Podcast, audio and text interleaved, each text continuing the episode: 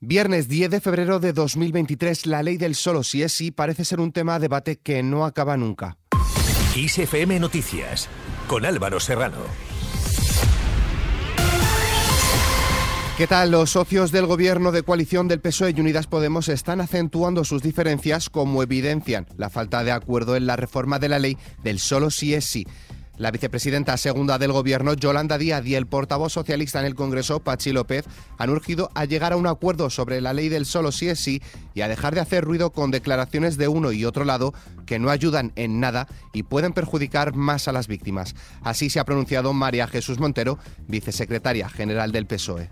Tenemos que reformar la ley, en eso deberíamos de estar todos de acuerdo y que no haya ningún tipo de elemento que nos eh, disuada de corregir eh, las importantes consecuencias, insisto, no deseadas que tuvo ese texto legislativo. Y a partir de ahí, pues hay veces, y eso ocurre mucho en los ejecutivos, que hay un ministerio que tiene interés en que la letra de su ley vaya en una dirección y da igual que sea de Unidas Podemos que del Partido Socialista, el resto de los ministerios eh, aportamos, corregir Además, el PSOE ha iniciado los contactos con los grupos parlamentarios para que prospere la proposición de ley para reformar la conocida como ley del solo sí es sí y tiene dudas de la intención del Ministerio de Igualdad de reformar dicha norma. Escuchamos a la ministra de Justicia, Pilar Job. Las negociaciones, lógicamente, ahora están en la fase parlamentaria y nunca se han roto. Eh, siempre estamos eh, en contacto, las distintas fuerzas políticas, lo hemos estado desde el Gobierno, ahora estamos en otro espacio, que es el espacio parlamentario, y se está intentando lograr alcanzar ese consenso necesario para hacer lo que tenemos que hacer, que es poner solución a un problema grave, que es un problema que hemos evidenciado cuando se ha procedido a la revisión de alguna de las sentencias eh, con ocasión de la entrada en vigor de la ley del CSI y que ha provocado una bajada de las penas. Y desde Podemos defienden la ley, así lo ha dicho Isabel Serra, portavoz del Partido Morado. Creo que la ley solo sí es sí está sufriendo una ofensiva por parte de la derecha judicial, mediática y política de nuestro país una ley que es un avance incuestionable para nuestro país y así lo reconocen organismos internacionales. El Parlamento Europeo ha dicho que esa ley hay que llevarla a, otros países en la Unión Europea porque es un importante avance. Y lo que estamos viendo es que por el hecho de que una minoría de jueces está aplicando incorrectamente la ley y el derecho transitorio, insisto, una minoría, porque la mayoría lo está aplicando correctamente, y cuando decimos eh, aplicar incorrectamente nos referimos, por ejemplo, a que hay jueces que no están considerando los agravantes que la ley solo si es sí, ¿no? Por su parte, la secretaria de Estado de Igualdad, Ángela Rodríguez, ha defendido que la negociación entre los dos grupos que forman el gobierno de coalición sobre la ley de garantía integral de la libertad sexual tiene como línea roja preservar el modelo del consentimiento. Sobre el consentimiento se ha pronunciado María Jesús Montero, vicesecretaria general del PSOE. Primero, que se eh, quede el consentimiento como el núcleo de esta ley. La propuesta del Partido Socialista lo preserva. No se modifica el artículo del consentimiento. Bajo el mismo delito están lo que antiguamente eran abusos y agresiones. Es un único delito de agresión. Por tanto, el consentimiento está garantizado. Y, en segundo lugar, que no se produzcan rebajas de esa condena. Sobre este tema también se ha pronunciado el líder del Partido Popular, Alberto Núñez Feijo. Es evidente que el consentimiento tiene que formar parte de esa ley, pero lo que está en discusión no es el consentimiento. Lo que está en discusión es una disculpa utilizando un hecho evidente como el consentimiento porque, para discutir entre los socios alegando que el problema es el consentimiento. Pero ¿desde cuándo eh, el consentimiento está en cuestión? Por su parte, el presidente del Gobierno, Pedro Sánchez, ha dado su respaldo expreso a la ministra de Igualdad, Irene Montero, a pesar de la polémica por la reforma de dicha ley, y ha descartado tajantemente que pueda haber un riesgo de ruptura de la coalición que conforma su Ejecutivo. Y es que esta ley está dando mucho de qué hablar. La exalcaldesa de Madrid y jueza de profesión, Manuela Carmena, ha destacado que había informes muy claros sobre la ley del solo si es sí que alertaban de que el texto planteado provocaría rebajas de condenas a agresores sexuales. Carmena se ha quejado de la manera inadecuada en que se tramitan las leyes en España, ya que dice se cruzan muchos informes, pero todo se hace por escrito y sin discusión personal entre sus autores. Por otro lado, la presidenta de la Comunidad de Madrid, Isabel Díaz Ayuso, Ayuso ha criticado las presiones que a su juicio se han ejercido a los medios de comunicación para que no contaran libremente los efectos y consecuencias de la nefasta ley orgánica de garantía integral de libertad sexual. Hemos visto recientemente cómo una ley nefasta para las mujeres, para hombres y mujeres en nuestro país, como es la ley del CSI, eh, han pretendido que no fuera contada libremente por los periodistas. Pero a pesar de las presiones, esto no ha ocurrido y los medios de comunicación sí han cumplido su objetivo y es ejercer de cuarto poder.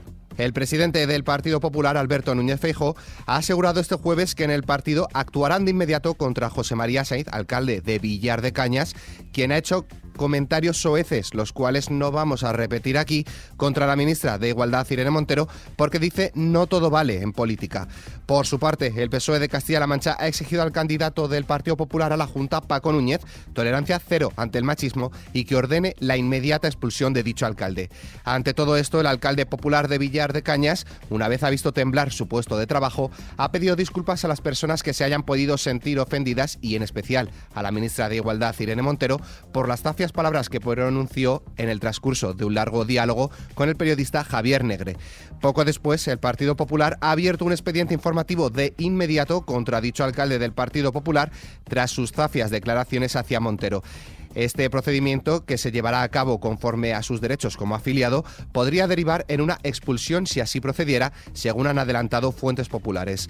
Y en esta misma línea, Irene Montero ha agradecido la reacción de Feijó con dicho alcalde, aunque ha señalado que ya es habitual que haya cargos del Partido Popular creando odio y violencia política de lo más asquerosa.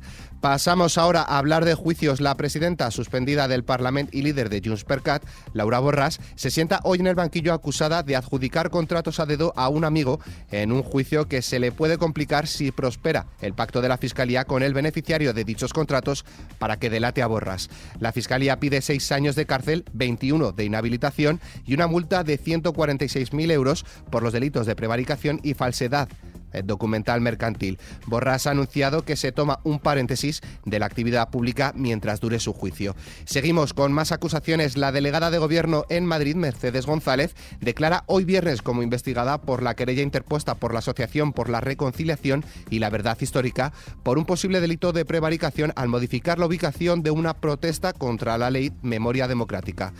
Y es que parece que hoy va a ser día de juicios. El juez del caso Mascarillas tomará declaración durante el día de hoy al empresario Alberto Luceño como investigado por un posible fraude a Hacienda en 2020 y por falsedad en, documento oficial, acusaciones que se suman a los delitos por los que ya era investigado por presuntamente estafar al Ayuntamiento de Madrid al suministrar material sanitario al inicio de la pandemia en marzo de 2020, por lo que el consistorio pagó 11,9 millones.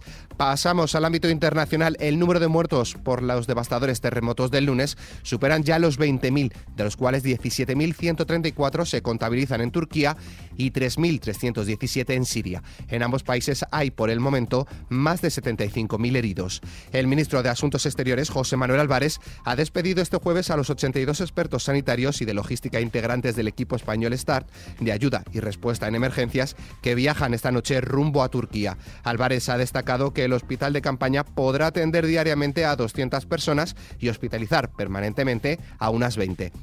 Por su parte, el gobierno italiano ha aprobado destinar hasta un máximo de 11 millones de euros en ayudas urgentes para Turquía y Siria. Más cosas, el presidente de Ucrania, Volodymyr Zelensky, ha pedido a los líderes de la Unión Europea que impere el pragmatismo y le entreguen aviones para combatir a Rusia y desde la sala en la que un día espera estar como miembro del club, ha reclamado acelerar la ampliación para motivar al ejército. En este sentido, el presidente del gobierno español, Pedro Sánchez, ha pedido a los líderes de la Unión Europea y en presencia del presidente de Ucrania mantener el apoyo unitario y la ayuda a este país y continuar la política de sanciones contra Rusia. Y en nuestra hoja cultural queremos dar nuestro pésame.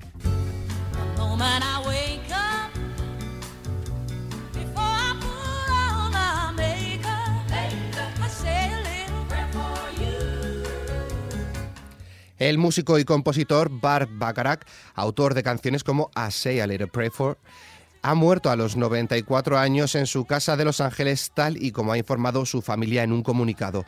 El compositor de Kansas fue el raro paradigma del creador que permaneció entre bambalinas mientras su obra no paraba de brillar una y otra vez.